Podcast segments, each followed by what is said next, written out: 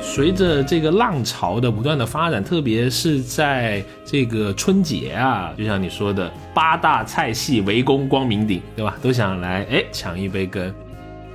这个如果我们把它看成一场厨房的革命的话，其实是要改变我们原先的对饮食的制作的一些认知。就就像以前很多这个工业品一样，原来都是手工的，但是它通过工业化、批量化的生产，产生一个规模的效应，然后让我们去接受。嘿，大家好，欢迎来到最新一期的消费新知，我是 Neil。大家好，我是 Rene。哎，今年的年夜饭你有没有买预制菜啊？最近这个预制菜的市场稍微有点动静哈，有好几个听友建议我们来一期，那就必须安排一下，是吧？老惯例，先分享几个数据啊。根据艾媒的数据呢。二零二一年，中国预制菜的市场规模是三千四百五十九亿，预计未来将以百分之二十的增长率逐年的上升，到二零二三，估计可以达到超过五千亿的一个水平啊。另外呢，根据这个中商产业研究院的一个报告，也是说每年百分之二十的这个复合增长速度啊，未来六到七年。预计这个预制菜的市场会将超万亿元的规模，现在随便一个赛道啊都是万亿的水平，嗯啊，对吧？而且最近的这个资本也是闻风而来啊，也是一个比较热的一个赛道嘛啊，你像类似这个小梅园呀、寻味师啊、钢圈实惠啊等一些创业的公司，也是频频的拿到这个融资啊，还有这个瑞幸的前老板陆先生啊，最近我经常是。是在这个新闻里面啊看到他的踪影哈，也是。呃，这个下注了新的这个赛道做预制菜，啊，那这一系列的投融资的背后也有一些耳熟能详的机构了，VC 的机构，比如说 IDG 啦、源码啦、美团、龙珠啦等一些知名的投资机构做一些支持，就是看起来，呃，这是一片这个旺盛的景象，对吧？好，仿佛这个餐饮行业的尽头就是预制菜，但是呢，我们于内老师惯例来泼一下冷水。哎，不要这样哎，轻型 Rene 就是 好，那个，但是实际上国内预制菜市场的渗透率仍然是偏低的。虽然我们现在看到好像呃所有的餐饮行业八大菜系都是往这个预制菜上面在走，但实际上呢，这个预制菜的渗透率是在目前是在百分之十到十五的这个样子，其实还是偏低的。如果做一个那个横向对比的话，在日本。这个预制菜的占有率大概是百分之六十。所以这个当中，这当中其实有各种各样的原因啦。如果如果说的话，就是如果我们从消费者认知的这一个角度来说的话，其实是比较大的在阻碍预制菜流行，就是冲出，比如说百分之十五，冲向更高的一个占有率。嗯，像比方说啊，我们会觉得预制菜有时有的人会觉得是工业垃圾，因为啊拿出来就是这个袋儿那个袋儿一拆，把它拌一拌，加一加热，哎。你有一种什么样的想法？就是感觉，如果我有钱有时间的话，我肯定就不吃这个预制菜了，我就上馆子，对吗？好好的，或者拿出我攒的那些什么砧板、电饭煲、菜刀、空气炸锅，对吧？拿出来好好的用心准备一餐。就包括你去看像李子柒啊，或者是呃以前流行过一阵这个小森林。那里面这种自给自足啊，从食物的源头开始，慢慢的去用心的做一餐，是很多年轻人有闲有时间的时候的梦想。然后还包括像厨房这个东西，在家庭里面兵家必争之地。你往里面放小厨电，我可能往里面买鸡买鸭。就是在那个大很多人的家庭里面，其实厨房的那个所有权，谁来买什么东西，做什么东西，其实还是很有讲究的。所以这些东西可能在阻碍着这个预制菜在不断的占领这个市场。所以，其实就我们俩来说啊，就处于这个呃，也是处于嗯比较非艺人家庭的这个模式当中的。嗯，所以是我你最近有什么这个比较有印象的消费过预制菜的那种内容吗？春节的时候，为了体验预制菜，一定舌尖上的摸一下，懂了。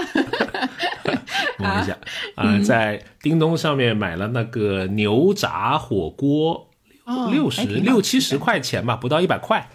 对，然后还买了挺多叮咚上面的一个热卤啊，叫蔡长青，好像这个品牌。后面后面查了一下才知道是这个叮咚的自有品牌。我说呢，老给他我也买过几次，对，老是有推送在这个平台上，是自己人。是的，是的，而且呃，我也有一个朋友，然后他家买了。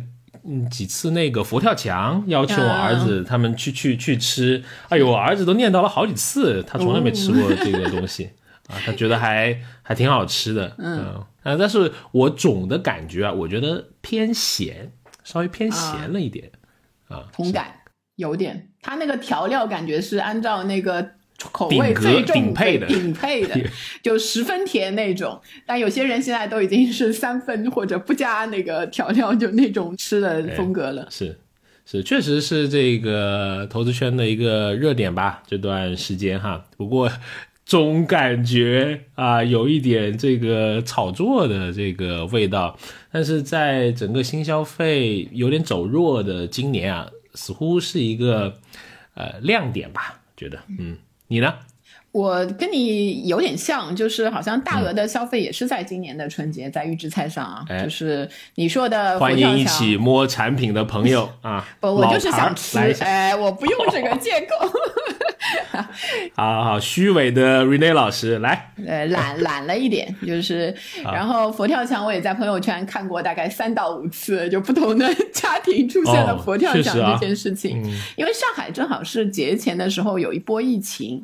所以一下子，原来准备好，比如说餐厅去去对一起吃的那一些，都是改成那个了。所以我大概就买了可能有一千左右的那个预制菜，然后和平时买的不一样。就买了一些贵的，对吧？那什么，佛跳墙，什么花椒啊，什么什么牛肉堡啊，就那一些什么海鲜类的预制菜也有，还有一些广东的那个煲汤，就是那一些产品，就是没有买更多，就是因为冰箱太小了。如果给我 再来一个冰箱，可能就是可以买更多一些的。五开门的冰箱啊，你家三开门的容不下了。不，两开门，两开门，而且没有对开。如果有对开，可能另外再能买个一千块。就其实也有，就是大部分来说吃下来就觉得还好，还是挺节约时间的。但是，呃，也买过在买的那个里面嘛，有一些那个。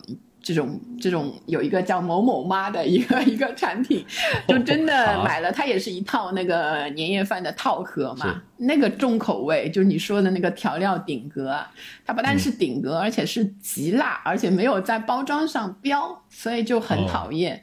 它把那个辣已经混在那个里面，就你没办法。用不加那个调料的方式把把它弄出去，所以有时候那种太重口味的那个预制菜的话呢，我就会怀疑这个产品的新鲜的程度。哎，当然就是还还总的来说，春节的这个体验还挺不错，就是。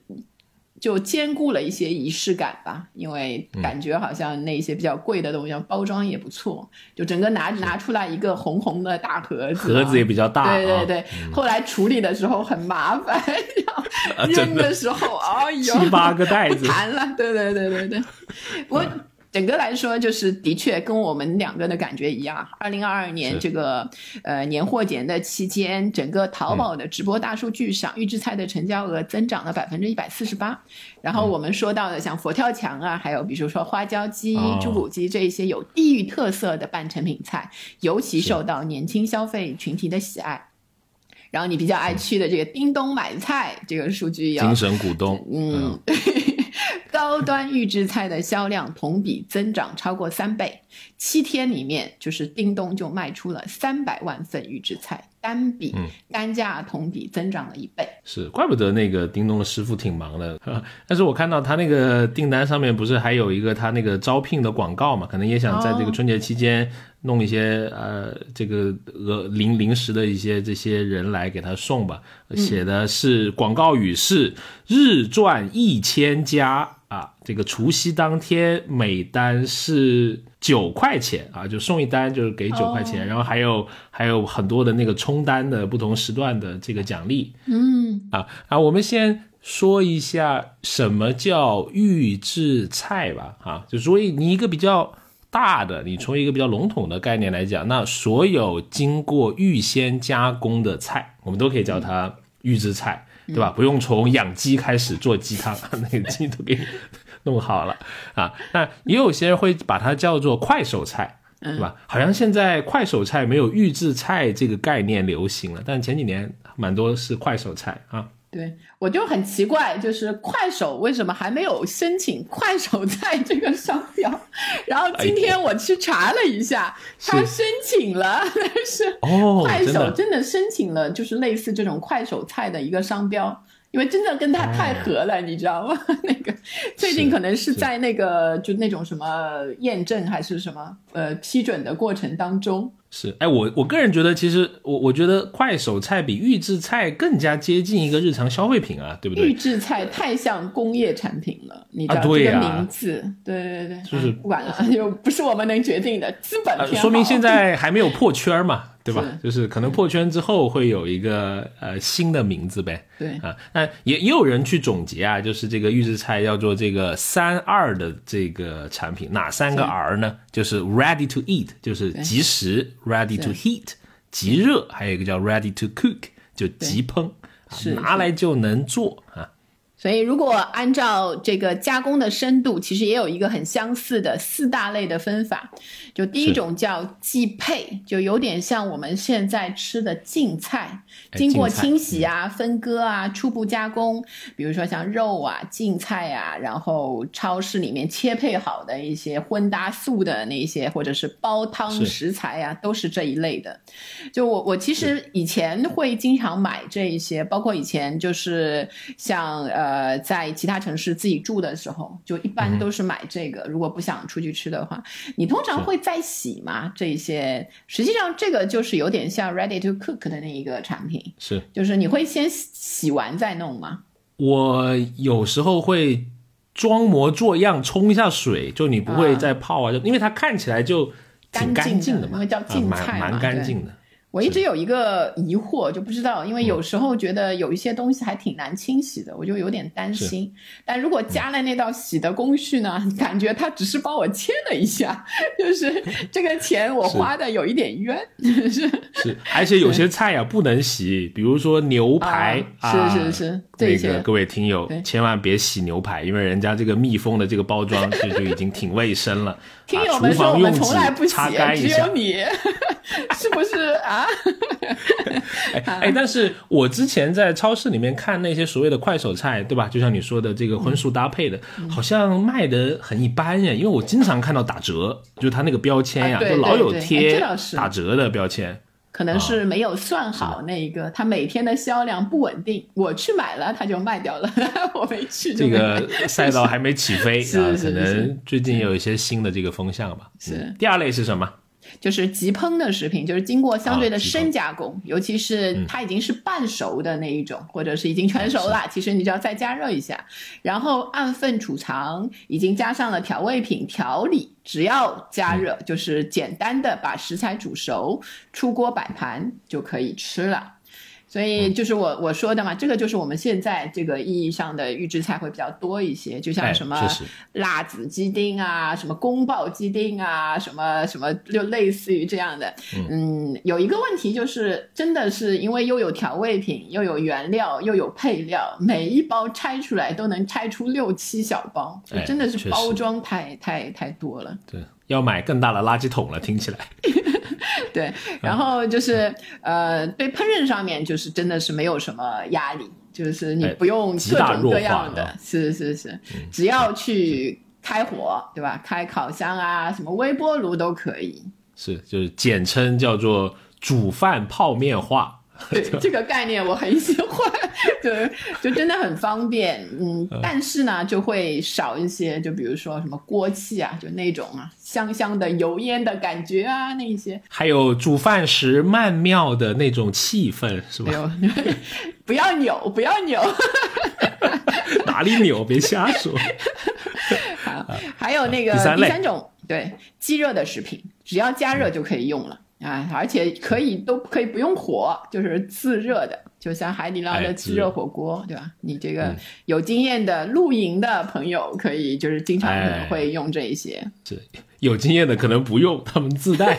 我这种半桶水的特别喜欢哦啊，所以我在这上面吃过挺多，嗯。不过这个这个我我发现也有一个，是不是它有时候产量会过端？因为我也在那个零七食品店会经常看到这些自热型的，可能是某一类不受欢迎吧。是，呃，我就是在一些特定场景了，比如说。呃，疫情的时候啊，我那时候是开车回家的嘛，回来的途中幸好买了几个这个锅，因为不太敢进那个那个叫什么那个休息区里面跟人家吃饭嘛，因为那个时候刚开始还是挺小心的，就就躲在那个车后箱 吃这些东西啊。后面 有一种，呃，有一种什么 绝地求生的感觉是吧？生活质量很高嘛，就是这种感觉。然后呃，露营的时候，如果你在山里面吃一个，哎呦，真的好幸福啊！虽然也是也是蛮咸的，所以我买过好多自热的什么什么番茄牛腩饭呐，我甚至还买过煲仔饭啦，啊，什么肥牛什么火锅啊什么的。对这一类的产品，我是感觉就是它针对的场景就相对更极端一些，就没水没电，就什么野外，就是在最近的，就是常见的生活场景里面可能出现不多，就是出去玩啊之类的才会出现。你就没事不能说在沙发上，就是每天来一个自热火锅，形成一种常规性的进食的那个习惯。所以呃，可能有有一定的空间，但是它的那个天花板可能很快就到到了，就大家的饮食饮食的这个习惯没有没有会适应这种产品。是。然后第四种就是即食的食品，马上开封就可以吃，里面也调味也调好了。常见的就是，比如说像午餐肉啊，午餐肉这是我我的最爱，我家里会常备的这个唯一的这个罐头。喜欢吃午餐肉？哎，对对对，包括去什么海底捞啊什么，我就一定要点这个。上海不是有一个知名的老品牌吗？对对对，然后还有一个柿棒也挺好吃的啊，这两个是我的最爱。算了，说太多了。啊，还有一些冷菜类的，就是即食的。实际上有一个我不知道算不算一个新的信息啊，饭店里面的很多冷菜基本上都是这一类预制预制好的那个产品，是的，就不是当场给你拌的哦，就是凉拌凤爪、海蜇。我以前看过一个一个报道，好像也是杭州的。类似黄金眼那个什么的报道吧，就是那种老看这些啊，一条街上的那个，就这人嗯开那个餐厅嘛，一开餐厅之后，就是会发现就有人会给他打电话，就是。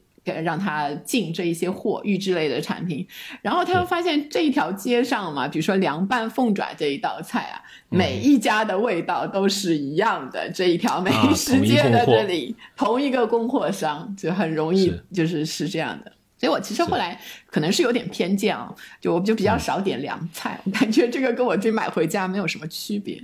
我还挺喜欢吃凉菜的，不过只在饭店吃，也也蛮奇怪的，不知道。对我跟你平均一下 就可以。是，但是后面你就发现，比如说去有些，甚至去一些日料店呀，你吃那个还有点贵的，可能一碟要三十块、四十块，什么什么芥末小章鱼啊，什么螺片呀，是吧？淘宝上买那个味道，我觉得就是我觉得比它还好，也不贵 哦。所以性价比高，我觉得在家吃的话，尤其你如果在店里本身就是会点的话，那在家会节约很多钱。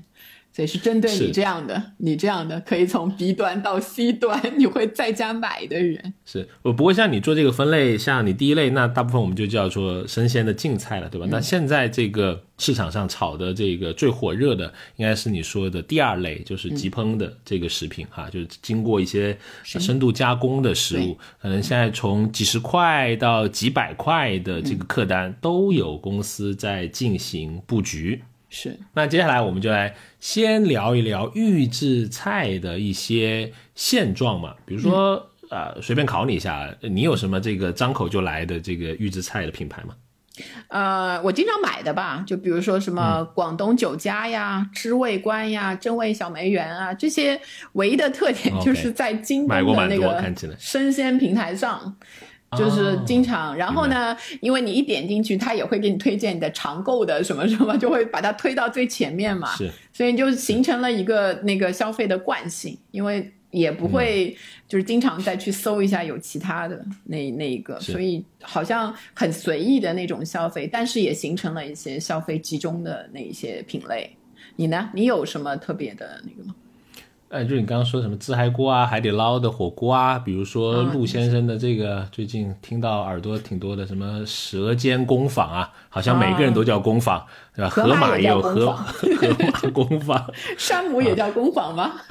不是，山姆好像没有，但是山姆店里面我买过一些，但是我已经不记得是什么品牌了，老实说。所以你看这个平台还是挺重要的，你只记住了在哪里买，但是。没有能够记住里面呃是啥品牌吧？是，嗯，不过呃我们可以看到，在这个商家端，那个疫情或者是一些节假日，比如说春节啊，是一个两个挺大的这么一个呃推手哈。比如说呃在呃疫情的这个影响哈，在二零二一年的十月，我就看到一个这个新闻哈。中国连锁经营协会，它发布了一个数据，说在二零二零这个疫情的防控形势最严峻的这个时候，有超过九成的连锁餐饮企业开始出售半成品和这个预包装食品。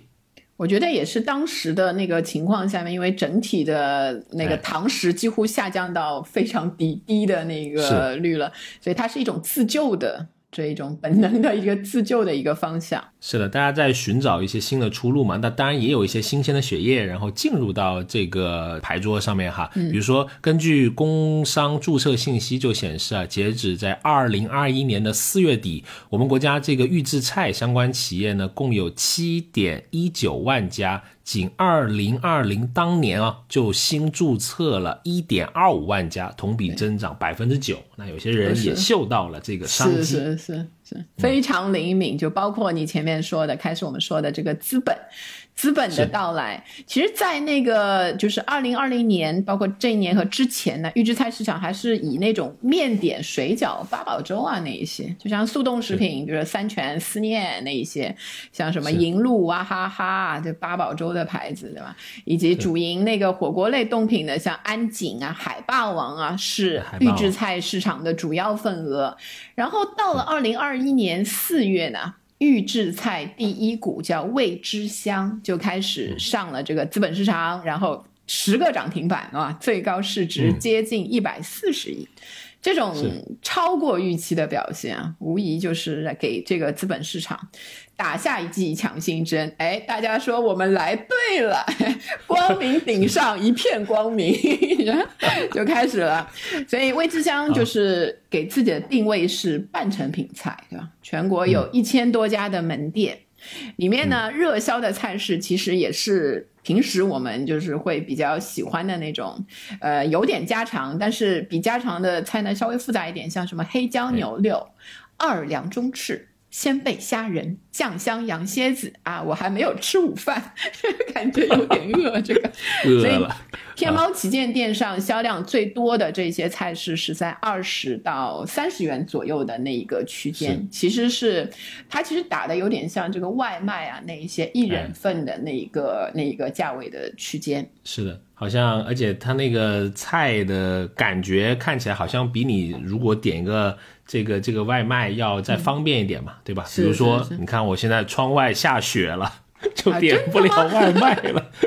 那你应该点炸鸡。哎呦，好好好，还差点啤酒。是啊，那但是我觉得这个很有意思啊，就你说它叫预制菜，你上面说的什么冻品啊，这些包子、馒头什么的，对不对？但是其实之前这个市场上不会把它们叫预制菜这个概念的，只会叫它，比如说呃冷冻食品。类似这种，对啊，但是你看到，嗯，随着这个浪潮的不断的发展，特别是在这个春节啊，就像你说的，八大菜系围攻光明顶，对吧？都想来哎抢抢一杯羹啊，所以你能够。你看到几乎所有跟这个冷冻啊，或者说加工啊这些相关的这些品牌，好像都在谋求，哎，做个小转型，哎，我们能不能也也在这个预制菜这里多分一点份额？嗯，所以大家都上了，对吧？是是。不过实际上预制菜不是一个新概念，就我们前面说的这种火锅的那些制品嘛，这是我们直接消费者就是作为最终端的这个消费者直接到的。但实际上我们去餐馆的话，餐馆的部分菜早就已经预制化了，很尤其是很多的连锁，对连锁的他们都用中央厨房嘛。我以前也也有过一个经验，就是呃有一个叫一龙小确幸的一个一个点。之前分享过，就是因为他用中央厨房出现了食品安全问题，一夜之间全部关掉。就是它是一个双刃剑，就是他用这个大部分用的就是预制类的这个菜品嘛，你放分到各个地方，但一旦出现问题，就是所有的都会出现问题。当然，大部分我相信这个食品安全上是做的挺好的，就是对我们那个消费者来说，还是一个比较优化的一个选择。有中央厨房的话。然后还有一个就是在这个餐馆的菜这个预制化的前提下呢，我们吃到的很多菜都会是一样的。我有一个小的观察，就是像那个有一道菜啊，叫酸菜鱼，你会发现就是这几年，不管是就是很多商家就餐馆的到店的优惠套餐，尤其你去什么美团啊，或者什么口碑啊那一些，你去选那个优惠套餐的话，很多。那个餐厅都会提供的套餐里面的这个大菜，就是比如说一百块钱，什么四菜一汤，看起来还挺便宜的，够三四个人吃。里面有一道都是酸菜鱼。就酸菜鱼是最流行的一个预制菜，在那个商家里面的那个牌子。我看到一个业界的人的那个分享，就是说，因为酸菜鱼的热销嘛，就用来做酸菜鱼的那个鱼啊，现在都供不应求，就是有以前就是可能涨到六七两的时候。才会抓起来，就是骗。现在可能半斤就要 骗了，就是。OK。然后你你就是呃，跟我前面说的那个一条街上的那个味道都一样。你在不同的店里面吃到的酸菜鱼还都是挺一样的味道。然后到我自己买了一个酸菜鱼的预制菜啊，我就发现了酸菜鱼真的是最方便的。烧一锅水，烧开，投入第一种调料，然后把鱼片放进去。烧大概两到三分钟就好了，然后你放放点其他的那个调料，就整个烹调时间真的这个预制菜不超过可能五分钟之内可以端上桌，所以就是这个就是就是好的地方就是它很稳定啦，你吃到的这个味道也没有太大问题，因为都是烧开的，只要它本身那个原料没什么问题，但是味道真的是你不想吃第二就第二次就一样了嘛，因为它就是那种浓重的味道。哎，不过你也不能怪那个店里面，就是大部分，比如说西式的餐饮店，其实也都是预制预制的这种酱包。对，像什么有的这种快餐店，什么吉野家的那个盖浇饭，就就真的是三十秒就可以给你端上桌，因为就是饭加上那个酱。是必胜客的牛排吃起来也比较那个，不是太美味。对，就是。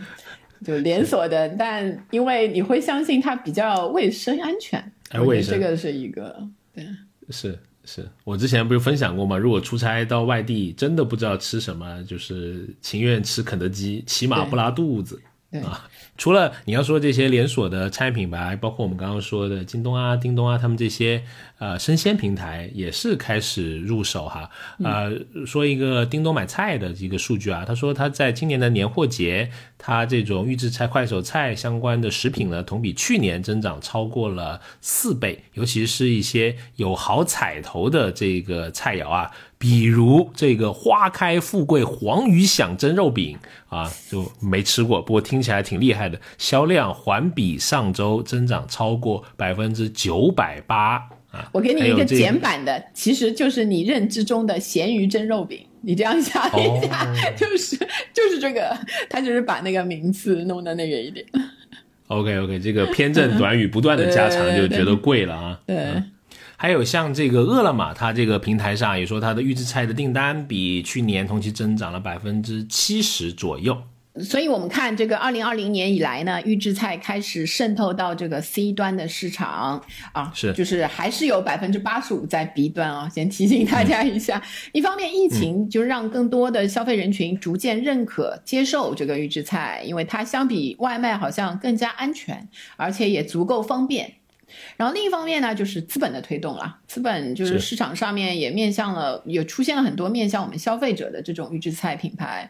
就比如说我们刚才说到知味观啊、真味小梅园啊，还包括一些传统的像呃西贝、海底捞这一些，本来是连锁餐饮的行业的转型。还有像新消费出身的，像李相国，对吧？他们高端水饺还记得吗？那个 高端水饺还还没有机会吃过 啊。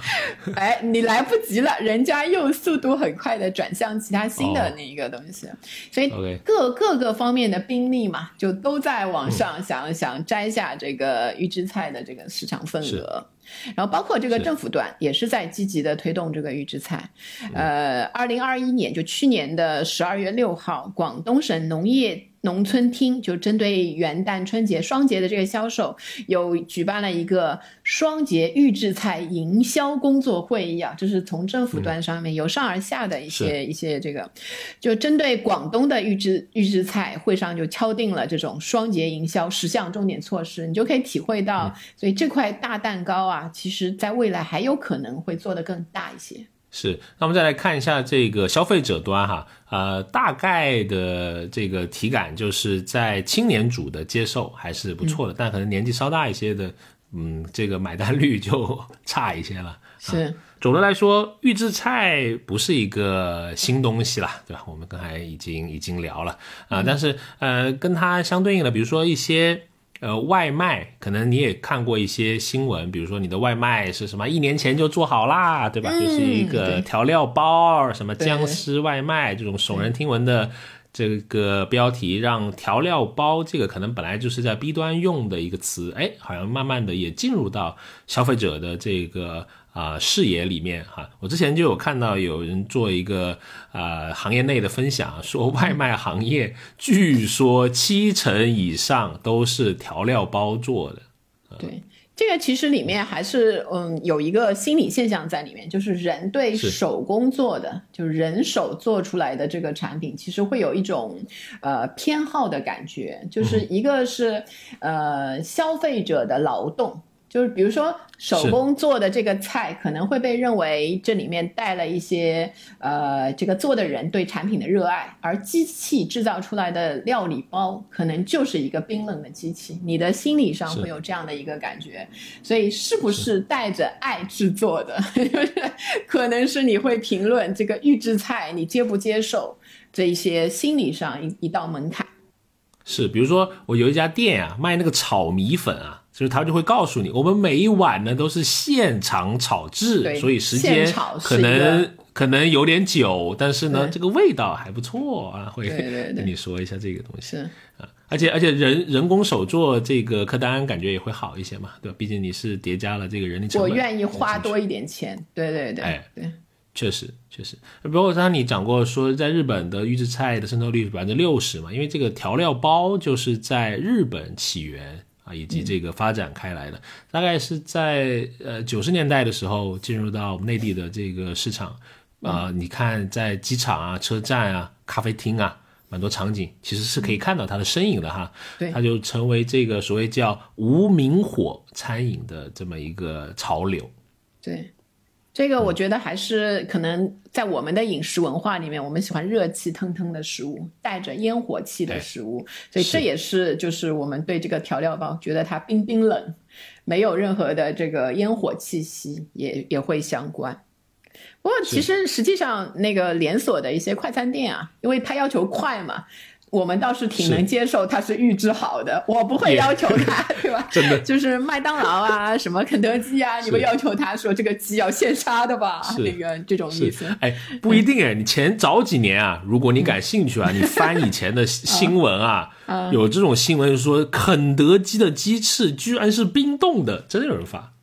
哦。但是像就像你说的，因为。可能消费人有时候也蛮奇怪的，对不对？又希望吃的有锅气，有这个烟火气，有人工，又希望它变快，总希望在两个不可能的事情上，好像在找一个兼得哈。哎，我我之前看过一个电影啊，叫做《大创业家》，它讲什么呢？就讲这个麦当劳是怎么发家的啊。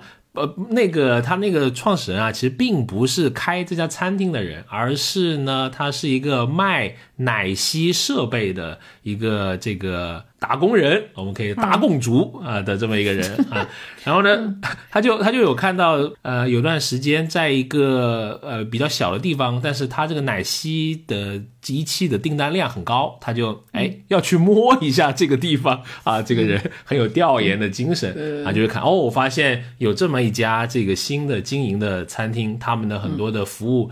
还挺有潮流的哈，慢慢他又把它转化成为这个特许经营这么一个事情哈。但是它其中有一点我印象很深刻，就是原先这种店他做的奶昔啊，都是真牛奶、新鲜牛奶做的奶昔。为了储藏这些奶昔呢，就会买更大的冰箱啊，就可能 真的是十六开门的，或者是很多冰柜 什么这种啊来储存。就会造成一个问题呢，就如果你做特许经营的话，你的门店的这个设备的压力就比较大嘛，啊，这个你要垫资的压力比较大。对，后面他就哎，他就这个生出一致哈，就有人给他推荐了一个叫奶昔粉。后面吃好像真真的和这个奶昔还还差不多，好，包括你看像什么火锅店呀，对不对？其实蛮多都是预制菜嘛，什么丸子啊都已经炸好的，你就是复烫一下啊而已嘛。嗯，是，就是像这种火锅的接受度特别好的那一些城市啊，我以前去过银川，银川的就是市区的，我看小区的门口会有专门卖那个火锅丸子的专门店。基本上很多大的小区门口都有一家，就跟我们这边不太一样，他就专门卖那种火锅的那一些预制的菜，所以很成气候。他当时当地的人群应该已经这种消费习惯已经非常成熟了。嗯，确实，还有比如说啊，我们比如说最近几年吃的比较少了，因为身边人都结婚结的差不多了，对吧？啊，这个婚宴或者是一些什么寿宴、什么酒席啊，其实蛮多是预制菜的。我就看到在《每日经济新闻》它有一个报告，它就说，据这个业内人士指出啊，办婚宴寿宴的酒楼七成都是预制菜。其实你想一想也能想得通，对吧？你 你要那么快的出来，而且是那么大规模的，而且有时候还少两桌多两桌的，对的，不可能凭凭空变出一个佛跳墙嘛，对吧？肯定是都弄好的之前，嗯，对。还有一种我们早就已经就是消费者接受程度很好的，就是熟食啊、卤菜啊、凉菜啊那一些的。其实你看广东那边，因为 之前我们说这个政府的那个扶持，也是因为他们那边的这些。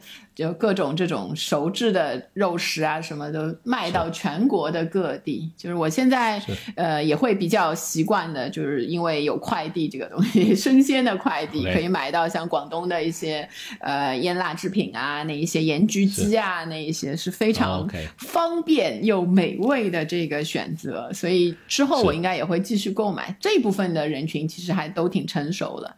就广东的那个卤鹅很有意思，就是有名到你知道卤鹅。的那个考试就是非常非常的踊跃，由于太踊跃导致考试延后。大家对这些东西都还还蛮接受，而且它这个价格接受度还比较 OK 嘛，对吧？比如说我们以这个外卖做一个对比，那一你可能一个人吃一餐二十块、三十块，但是可能预制菜的一人份也能做到十几块、二十块的这个这个档位啊，就你把那个快递费省下来了啊。对。所以在相对比较年轻的人当中，这些对于呃预制类食品的这个原始的认知，其实还是挺好的。然后包括这个价格的接受度也 OK，就是年轻人一般我们做调研的时候，外卖一餐的价格一般在三十元左右，就一二线城市的话，预制菜的一人份大概也是十几到二十块之间。所以实际上你省下的基本上就是快近十元，就是那个外送的费用你可以省了。然后你你当然你。在家里要自己加热嘛，你自己用自己的劳动去弥补，就省下了那一部分的钱，算起来是是合算的。但实际上，就是年轻人的那个预制菜里面，也包括投射了这个懒人经济的这个原因嘛，接受度很好。呃，像这年夜菜消费七成是年轻人，但是就是在这个更年龄更高一些的人的当中，其实也没有那么好。年轻人当然，中青年是预制菜产品的主要消费群体，然后很多的顾客有这个每周购买预制菜产品的习惯，呃，所以上班族缺少做饭时间的情况下面，它的发展潜力就是巨大。但是很有时间的一些首领组的这些人群当中呢，他们可能也不在乎预制菜所能省下的那一些时间了，还是有一些门槛哈。是，所以我们啊也是带着大家来看一看，到底是什么阻碍了这个百分之十五？对对对，没有到百分之六十的这个原因。嗯啊，首先就是可能就是因为啊，有一些人在家里面，年轻人其实并不煮饭了，对吧？厨房的这个话事人还是这个大家长嘛，啊，嗯，那呃，他们会这种长辈的权威感以及他们对。生鲜的这种追逐，会会天生的觉得，哎呦，吃这个不健康。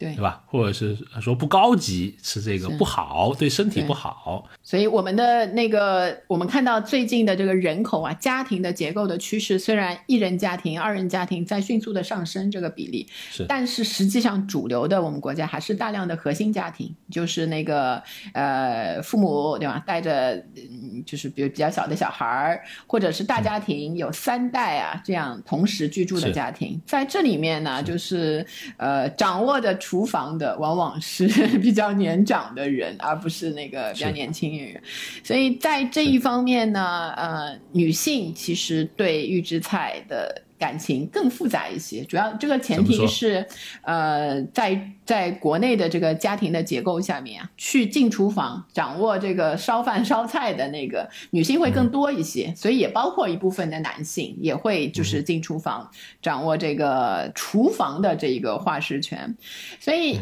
你会觉得就是买了预制菜，当然可以省下很多的自己的可支配时间，但是有些人呢就会觉得使用预制菜之后，自己是不是就是一一个不太用心的爸爸妈妈或者妻子丈夫啊，哎，我没有给孩子，对吧？又焦虑了。对，现在虽然不用从杀鸡做起，但是这个鸡总自己洗，感觉就是自己切啊，或者是那一些感觉从头做比较好，而不是拿一个半熟的鸡回来加点水煮一煮，那个三十分钟上锅的那一种感觉。是，哎，我这有一个小观察，我在春节期间我看了起码超过三个。就是砍鸡块砍到手，真的，真的不开玩笑。就他发朋友圈就说：“哎呀，年轻人砍的第一只鸡啊，就是就不小心削到手了。”真的，大家还是要小心一些啊。当然了，还有一些，比如说我们刚刚说的这个预制菜的，它的一些包装啊，虽然外包装是挺豪华，就是挺上档次，但是内包装你一拆出来就反感觉就是一坨，因为它那个品相，老实说。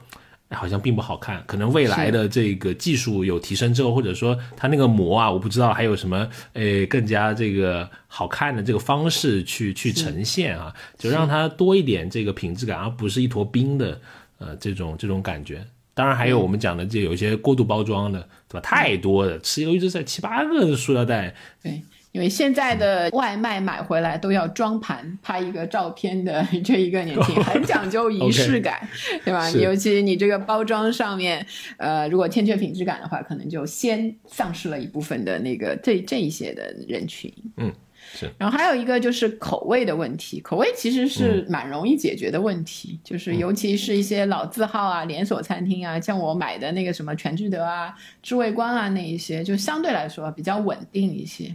我很喜欢的有一家的盐焗鸡，就是感觉每一次的味道都差不多，那导致我吃了两个月之后，就感觉不想再吃了，因为真的是太稳定了，所以很容易吃厌啦，就是这样。挑剔的消费者，让别人怎么活呀？嗯，呃，预制菜现在目前更多还是集中在一个是性价比的家常菜，还有刚刚我们说的像佛跳墙类似这种要有本来就是一个蛮复杂烹饪过程的一个大菜吧，对吧？对，像我就不同的那个随便买的时候啊，就比如说买过六种不同品牌的鱼香肉丝，就是每一家都有，真的买蛮多，简单就是性价比家常菜的代表嘛。是，不过消费者对这种口味的评价其实好主观的，对吧？比如说锅气，什么是锅气？这个这个东西，啊，就火大一点，可能我感觉啊，就是我的观感啊，因为它那个急火炒出来的东西跟家里面煮的还是有点不不太一样哈。还有一个就是这个所谓的妈妈的味道哈，可能是现在预制菜嗯比较难模拟的吧，可能以后工艺上去了，也许会有一些突破了。当然，最后一个就是这个营养的这个认知了。反正观感就是觉得好像没有自己啊，从养鸡开始煲的鸡汤 要健康一点 啊。实际并不如此，对吧？啊，是，呃，因为有很蛮多添加剂其实是允许去去放的嘛。但是就像你说的，我们对天然的这种渴望，以及对人工手做的这种渴望，会觉得，哎，你加了那么多添加剂。就好像跟吃方便面一样。对吧？嗯，就是，但这个刻板印象，我觉得短时间可能也比较难去比较难去改变。就包括从它你拿到那个那个东西开始，它就是一个冷冻的东西，然后拆开来一包一包让你看到的这一些。有的那个料理包，如果你仔细去看一下它保质期的话，可能会有一年的保质期。就是对于喜欢吃新鲜的那些人来说嘛，就是。想让消费者像接受这个现炒现做的菜肴一样接受预制菜，就不是一件容易的事情。是吃的其实是去年年夜饭的佛跳墙啊！你这样一说，哎时光倒流也蛮美的。你想看回忆啊，回忆啊。啊，不过有有一些还挺有意思的。我看到一个，就是就就这两天，就是情人节之后，我在朋友圈看到的一个一个，就是大家的有人的分享。他们是就可能是一对小情侣嘛，他们那天想去吃一个什么。花椒青花椒鱼就是那一个啊，就是估计是没订到位，因为二月 十四号嘛，你知道那一天这种也挺那个的。然后这两个人呢回来就在叮咚上买了一个这种青花椒鱼的预制菜，它就是跟酸菜鱼一样，我就跟你说，其实是最方便的那一种。俩人就在家里了，摆好盘那个，然后分享说哇，真就是很庆幸没有订到位，就是自己买的这个跟那家店一模一样的味道。而且还省了钱，又不用跟人家挤，就还是有一些好的那一些作用在这里面的。叮咚欠我们不少广告费，哎呀，每隔三期要提一下他的名字。哎呀，这个啊啊！最后我们来聊一下，比如说对预制菜，你有什么大概的想法吗？或者是说啊一些思考？呃，我自己感觉就是预制菜未来可能会是一个比较庞大的一个门类，因为现在的种类也不少嘛。但是因为这个年夜饭的原因出来井喷的，我是我个人会觉得多少有一些在后面，对，有一些那个什么各种资本的那一些在里面推动，把信息呃有选择的送到我们的面前，对吧？他有有时候就觉得呃。这个，如果我们把它看成一场厨房的革命的话，其实是要改变我们原先的对饮食的制作的一些认知。就就像以前很多这个工业品一样，原来都是手工的，但是它通过工业化、批量化的生产，产生一个规模的效应，然后让我们去接受。呃，技术上现在已经完全成熟了。其实最大的那个门槛还是消费者要接受。就是我的我的心里那一关，我要能过去，我才能成为一个常规去那个消费的一个人群，而不是因为今天没时间就临时买了，但以后我可能也也想不起来，也不会盯着一个品牌有忠诚度，反正有啥买啥，这个这个就挺零星的，不会产生一个规模化的效应。你呢？你的感觉？可能随着这个技术的进步，也许这个菜的不管从营养、安全或者是花样。是这个口感上，也许会有一些突破啊。我举个例子啊，比如说我在我第一次吃那个方便型的螺蛳粉，应该是在我零四年，要么零五年的这个时候，那个时候其实很糟糕的，连粉都不是粉，里面是放粉丝，就是开始有一些企业那味道味道也不对啊。但是你看这几年的这个味道，我我感觉就还还好，就是 退而求其次的一个、一个一个思乡的这么一个东西，就就还就已经基本满足了我的一些呃消费的需求，那我就会持续的有一些。这种复购，但是我跟你的这个体感差不多，我也觉得现在蛮多的资讯还是在这个热炒的这个阶段，迷雾重重啊，可能到今年的年终或者是年底，或者可以有一个更加清晰一些的这种概览吧。